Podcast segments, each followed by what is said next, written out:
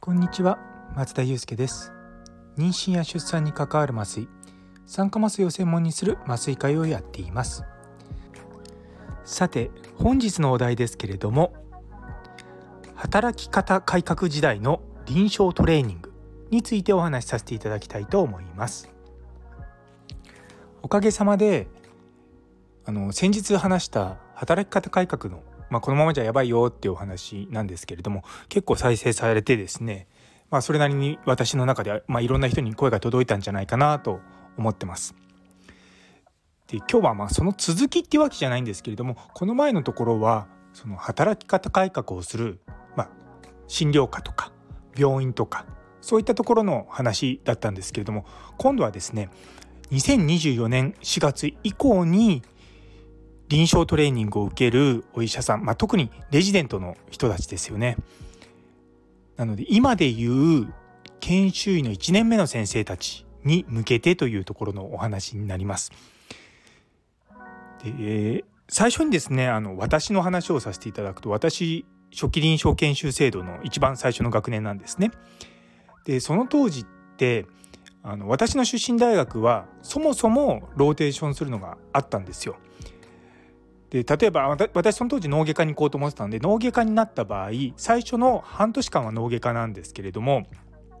それからいろんな外科とか麻酔科とか神経内科とかリハビリ科とかそういったのを1年間ローテーションしてでいわゆる今の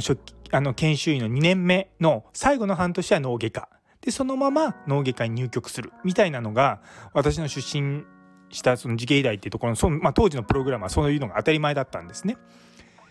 でただその当時のそのローテーションっていうのは基本的にその将来行くかに関連するところって言ってもう完全に自由ってわけじゃないんですけど、まあ、外科系の先生は大体麻酔科もありましたし、まあ、その脳外科だとそれに、まあ、対になるようなその神経内科とかそういったところを回るっていうのは、まあ、まあ大体もうみんな同じようなところ回ってたって感じなんですよね。でその当時はもうねあの結構シニアの先生方と同じような感じで朝7時ぐらいに行ってでその当時はですね採血とかももう研修医の仕事だったんで朝採血をずっと病棟で回ってで朝やんなきゃいけないのはその会心が朝8時半とかか、まあ、8時ぐらいからあるんですけどそれまでに早く結果が出てないとあのまた後でもう一回会心しなきゃいけないっていう、まあ、2度手間になるっていうのもあってですね朝採血をしに行ってでそれからデータをその当時温度板って紙の場にですね書いてで日中の早い時間に、まあ、患者さんを回診してですね。でそれ以外の例えばあの手術の手伝いをしたりとか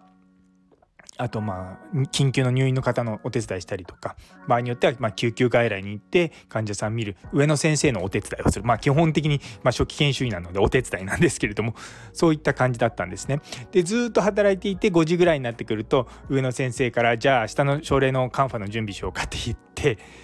でまあ9時10時まで残るのは当たり前たまには日を超えることもまあざらにあるっていうのがまあまあそういう時代だったんですよ。まあその時代だった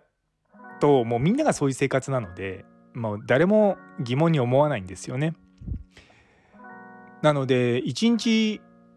だから7時から行って10時ぐらいまでだと1日15時間ぐらい働いてるわけですよ。なので今通常の労働が1日8時間と考えれば、まあ、ほぼ2倍ぐらい働いていてそれに加えて当直もあってで当直の明けも普通に働いてっていう感じだったんでもうなんかね当直なんかしたら、ね、3日分の労働になりますしでそこからさらに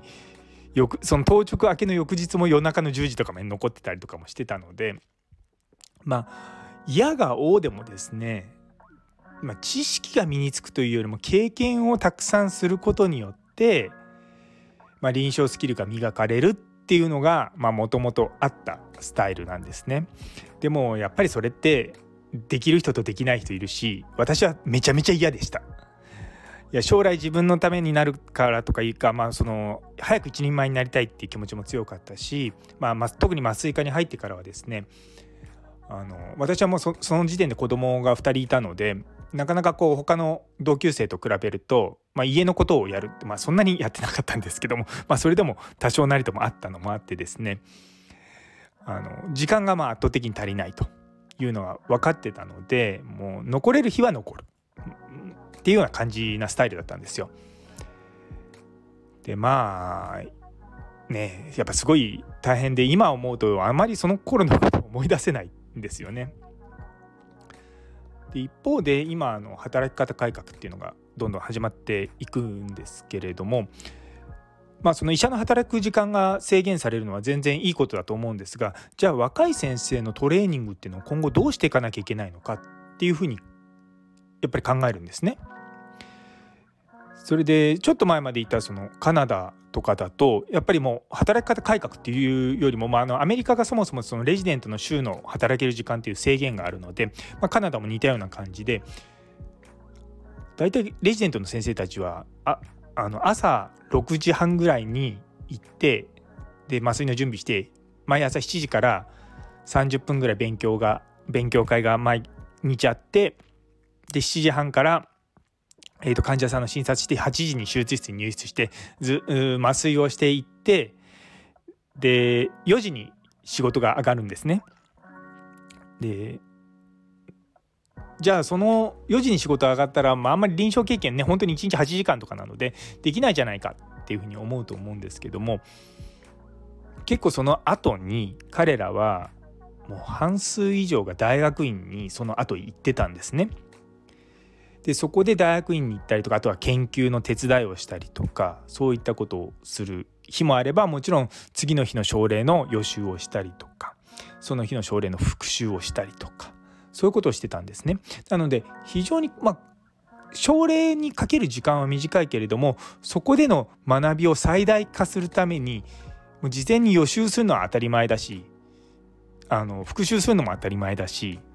っていう生活だったんですよでもそれって僕みたいにこう1日18 15時間とか働いてたらもうね残りの時間寝てるぐらいしかないしそんな予習も復習もする時間はないわけですよ。でその当時の先生たちはその仕事中に予習復習しろって言いますけどもやっぱりね腰を据えて、ね、やるのとは全然その効率は違ってくるのでこれからその2024年以降にその若い先生たちの教育っていうのはシステムをどんどん変えていかなきゃいけないと思うんですね。なのでちゃんと翌日の症例の予習をする。でちゃんとその日のに経験したものを症例の復習をする。でそれだけでもう十分なんですよ。ちゃんとそうそうすると一日にやることは朝行って仕事をしてその後その日の振り返りをしてまあ、例えば1時間でその後1時間翌日の予習をしてであとはまあ自分の時間を取ってでまた翌日を迎えるでこのサイクルをやると本当に学びが深いんですよ。で実際に私もその向こうに行ってすぐの時はもうま、麻酔自体はできますけれども、まあ、文化的なこととか、まあ、もちろんあと言葉のこともあるのですごい予習をするわけですよ。ですごい予習をした状況で麻酔をしてでその日の復習をするとめちゃめちゃ吸収がいいんですよ。まあ、それに気づいたのがもう13年目ってもう相当遅れてるんですけどもなので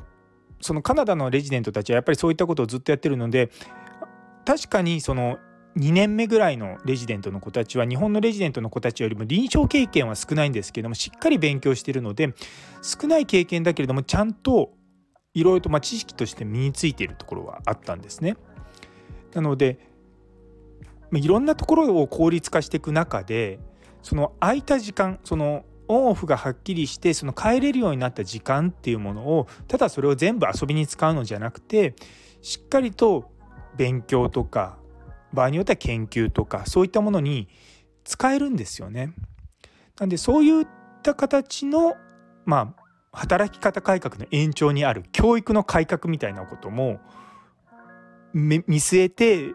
大学とかまあ、まあ大学だけじゃないと思いますけど、まあ、その教育するような機関は考えていかなきゃいけないと思うんですよね。いや実は今日も、まあ、あの初期研修の先生と一緒に麻酔をしてたんですけども彼らがまあどういうふうにそのちゃんと予習ができてちゃんと復習ができてっていう時に僕らにもちゃんとその教える側もある程度余裕がないと、まあ、これをやってきてねあれをやってきてねっていうことをを言えないしでしかもそれをやってきたことをちゃんとフィードバックしてその翌日にチェックできるかどうかってすごい大事だと思うんですよ。で今日あの私が担当したあの初期研修のことは別の初期研修の子の、まあ、明日の症例の相談をされてでこうこうこれいう患者さんですって言われたんでまあじゃあこれ予習してきたらって言ったんですよ。で今までだったら僕多分そこで終わってたんですけれどもそのやっぱり教育の改革っていうことをちょっと考えた時にいやこれじゃダメだろうなと思ってで翌日ににその初期研修の子を指導する先生にあの Slack でメッセージを送って、まあ、あの僕は見てこうこうこういうことをあのやってのやるようにってことは、まあ、その資料をコピーしてたから、まあ、それチェックしてあげてって一言、まあ、メッセージをしたんですよ。まあ、見てるか見てないか知らないですけどもでもやっぱそういったことをその教育する側もやっぱり行動を変えていかなきゃいけないと思うんですよね。でまあねだからそういったことを少しずつやっていくことが彼らの教育が良くなってきてまあ本当に無駄なく学べるっていう風になってくると、まあ、すごく良くなってくるんじゃないかなというふうに今日思いました。そうなんですよ働き方改革の先にある教育改革をしっかり考えないといけません。というお話でした。最後まで聞いてくださってありがとうございます。それでは皆様の一日が素晴らしい一日でありますように。それではまた。